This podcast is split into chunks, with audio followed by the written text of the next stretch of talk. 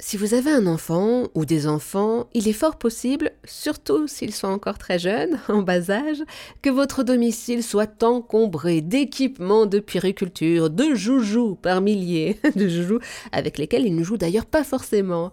Et si vous pratiquiez la parentalité minimaliste Avec nous, Minora Coto-Zandrini, coach conférencière, blogueuse et autrice du livre Maman minimaliste paru aux éditions Idéo. Bonjour Mino. Bonjour Eva. Expliquez-nous, quels sont les avantages à pratiquer la parentalité minimaliste Moi, je trouve que le premier avantage à avoir le minimalisme comme mode de vie, c'est qu'on a plus de temps parce que, en fait, euh, tout le temps qu'on passe à s'occuper euh, des objets inutiles de la à maison, ben, ranger. on passe à ranger, à ranger, à nettoyer, à déplacer pour la prochaine fois, voilà.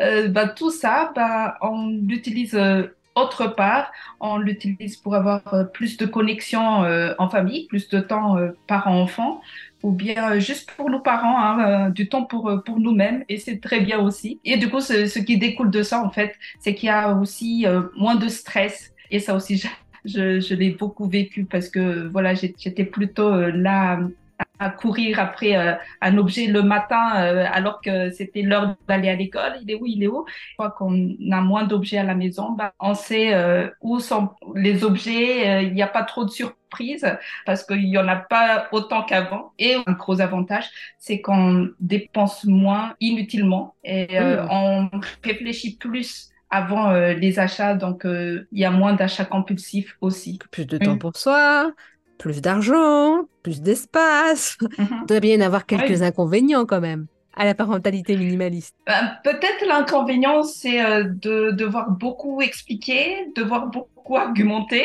pour que euh, ben, l'entourage comprenne notre mode de vie. Surtout, euh, voilà, dans notre société de consommation où il y a beaucoup de messages qui disent vous avez besoin de ci, vous avez besoin de ça.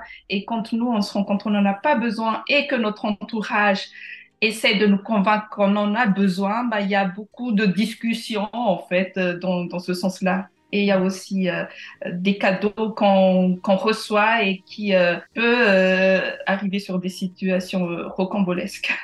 Comment vous faites justement avec les cadeaux? Pour moi, les- mes enfants arrivent à un âge où ils acceptent bien une cagnotte pour pouvoir s'acheter euh, quelque chose de plus conséquent euh, plus tard. Il y a aussi euh, pour les enfants avec des enfants un, un peu plus petits, des expériences qu'on peut offrir, peut-être une journée dans un parc d'attractions ou bien un abonnement à un magazine. C'est aussi un objet, mais c'est quelque chose qui est très utile.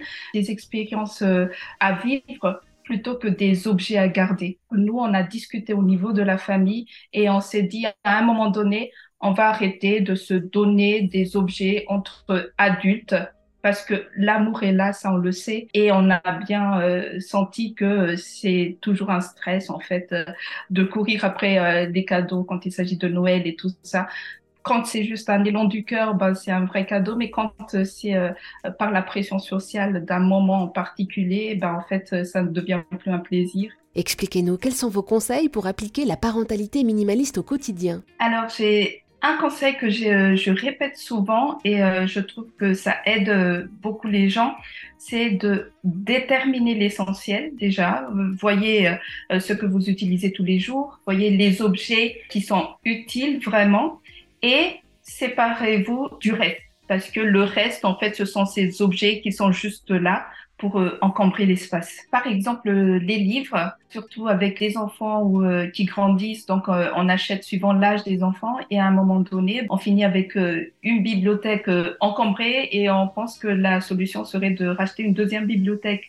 Et en fait, euh, et en fait, euh, bah non, en fait, euh, la solution serait peut-être de se séparer de des livres qui n'ont plus la place chez nous la difficulté avec les livres parfois, c'est parce que ça nous donne beaucoup d'émotions, que euh, on a un fort lien attache émotionnel avec. Ça, ça peut être la difficulté. Moi, je vais beaucoup à la bibli- bibliothèque municipale pour pouvoir euh, tourner sur plusieurs livres et ne pas encombrer euh, ma maison trop longtemps. Imaginons, je suis convaincue, je veux pratiquer la parentalité minimaliste, sauf que mon ou ma partenaire n'aime pas le vide. Il, elle adore acheter. C'est un réel plaisir pour elle, pour lui.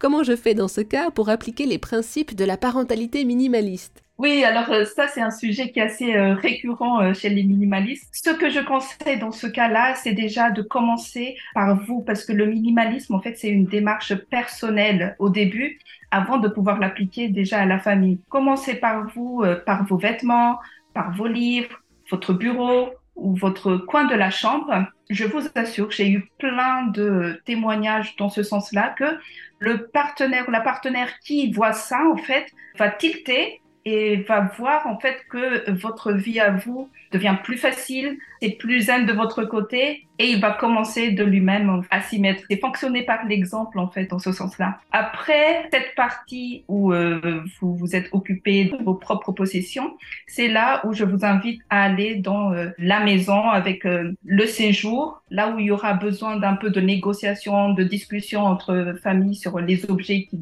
devraient être là la cuisine ou bien euh, les autres pièces en fait où euh, vous passez euh, des moments ensemble.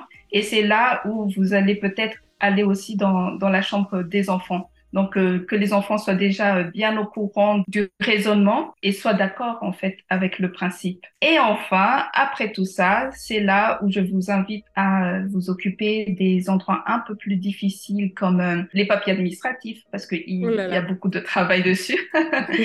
les souvenirs ça, c'est, ça peut être euh, assez euh, difficile parce qu'il y a beaucoup de tâches émotionnelles.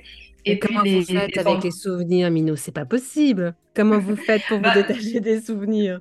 En fait, les souvenirs sont dans notre tête et pas dans l'objet. Je m'aide avec euh, ce, cette idée-là que de toute façon, ça reste un objet. Et du coup, moi, ma solution, c'est de prendre l'objet en photo. C'est mmh. moins encombrant. Et l'objet, lui, en tant que tel, il peut sortir de la maison parce que finalement, rien qu'en voyant la photo, ben, les émotions reviennent, les souvenirs reviennent. C'est moins encombrant et c'est tant mieux. Non, mais les offrandes que vous ont fait vos enfants, vous les avez gardées quand même, Minou. Les colliers de nouilles, les magnifiques pots à crayon faits en pot de yaourt, vous les avez gardés. Je vous rassure, j'en ai gardé certains. Mais j'ai des boîtes pour chaque enfant Hmm. Et du coup, je fais rentrer les souvenirs dans chaque boîte suivant l'enfant. Et si jamais euh, la boîte est remplie, ben, quand un souvenir veut rentrer dans la boîte, il faut qu'il y en ait un qui sorte parce que hmm. ce sera pas possible. Et comme ça, en fait, ben, je limite au moins l'encombrement de ces souvenirs. J'ai gardé aussi les premiers pyjamas de mes enfants. Oh. Voilà.